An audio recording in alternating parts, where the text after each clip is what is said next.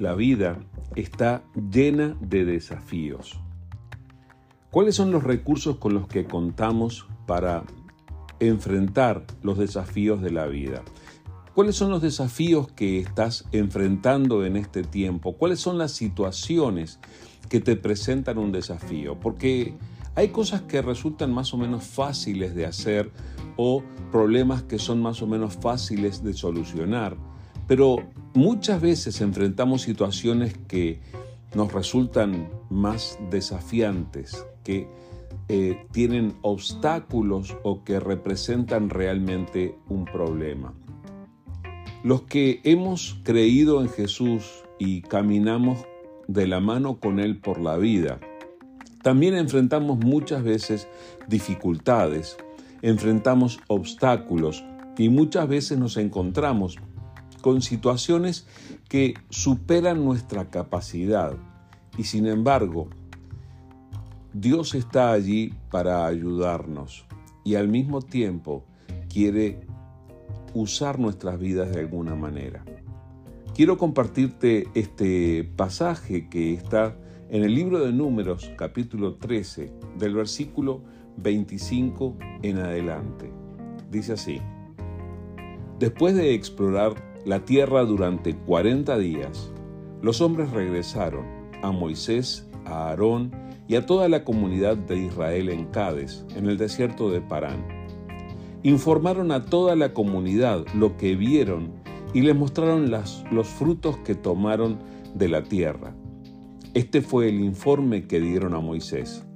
Entramos en la tierra a la cual nos enviaste a explorar y en verdad es un país sobreabundante, una tierra donde fluyen la leche y la miel. Aquí está la clase de frutos que allí se producen.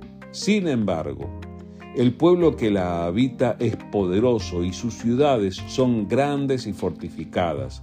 Hasta vimos gigantes allí, los descendientes de Anac.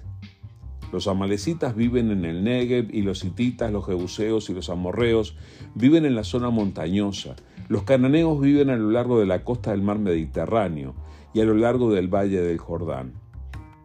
Pero Caleb trató de calmar al pueblo que se encontraba ante Moisés. Vamos enseguida a tomar la tierra, dijo. De seguro podemos conquistarla. Pero los demás hombres que exploraron la tierra con él no estuvieron de acuerdo. No podemos ir contra ellos, son más fuertes que nosotros. Entonces comenzaron a divulgar entre los israelitas el siguiente mal informe sobre la tierra. La tierra que atravesamos y exploramos devorará a todo aquel que vaya a vivir allí. Todos los habitantes que vimos son enormes. Hasta había gigantes, los descendientes de Anac. Al lado de ellos nos sentíamos como saltamontes y así nos miraban ellos.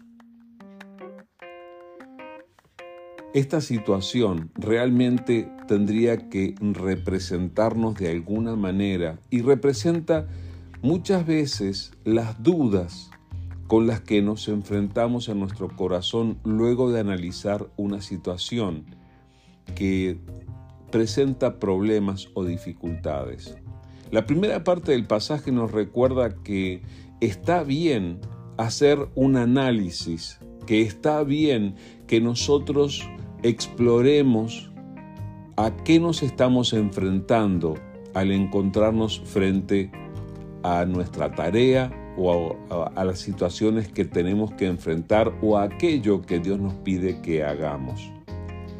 Dios les había inspirado, había dicho a Moisés que mandaran estos eh, espías que reconocieran la tierra y ellos vienen con este informe. Y por un lado, el informe confirma lo que Dios les había dicho. Dios les había prometido una tierra donde fluían leche y miel, que era generosa, que era rica, que era abundante. Ahora, la segunda parte del informe de estas personas hablaba, y era cierto, hablaba de los obstáculos que allí encontrarían, ciudades fortificadas, personas con mucha capacidad para la guerra. Caleb hace el intento en fe de animar al pueblo. Vamos enseguida, vamos a tomar la tierra. Seguro que podemos. ¿Por qué podemos? Porque Dios está con nosotros. Ahora, eso nos lleva al ingrediente imprescindible para emprender en el nombre de Jesús, para emprender creyéndole a Dios.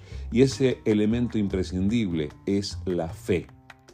Tenemos que aprender a confiar, que muchas veces vamos a enfrentar situaciones que verdaderamente, si las analizamos lógicamente, nos superan. Pero cuando caminamos con Dios tenemos que acostumbrarnos a que muchas veces Dios va a intervenir a nuestro favor y nos va a dirigir conforme a su voluntad, más allá de lo que dice la lógica. Entonces, ¿vas a confiar en Dios o te vas a quedar 40 años dando giros en el desierto? Espero que elijas creerle a Dios y caminar con Él.